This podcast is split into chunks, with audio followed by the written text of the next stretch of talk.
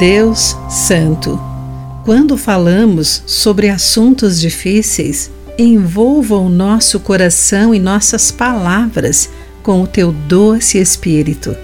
Olá, amigo do Pão Diário! Que bom que você está aí para acompanhar a nossa mensagem do dia. Hoje vou ler o texto de Patrícia Rainbow com o título Mais Doce do que o Mel.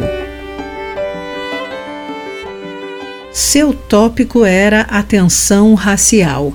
No entanto, o orador permaneceu calmo.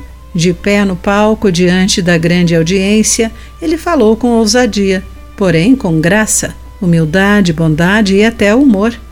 Logo a tensa audiência relaxou visivelmente, rindo com o orador sobre o dilema que todos enfrentaram.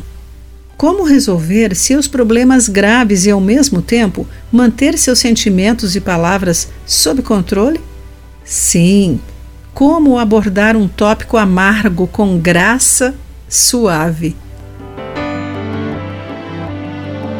O rei Salomão aconselhou essa mesma abordagem para todos nós.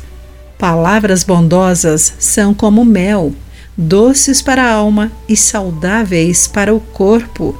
Provérbios 16, 24. Dessa maneira, da mente sábia vem conselhos sábios. As palavras dos sábios são convincentes porque um rei poderoso como Salomão dedicaria tempo para discorrer sobre como falamos, porque as palavras podem destruir. Durante o tempo de Salomão, os reis contavam com mensageiros para obter informações sobre suas nações, e os mensageiros calmos e confiáveis eram muito valorizados. Eles usavam palavras prudentes e racionais, sem exagerar ao falar, com severidade, não importava o problema.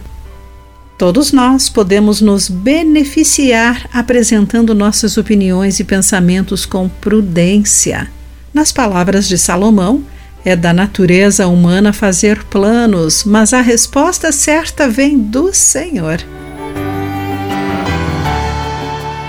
Querido amigo, quando você permite que o Espírito de Deus controle a sua língua, o que muda em suas palavras? Reflita sobre isso. Aqui foi Clarice Fogaça com a mensagem do dia.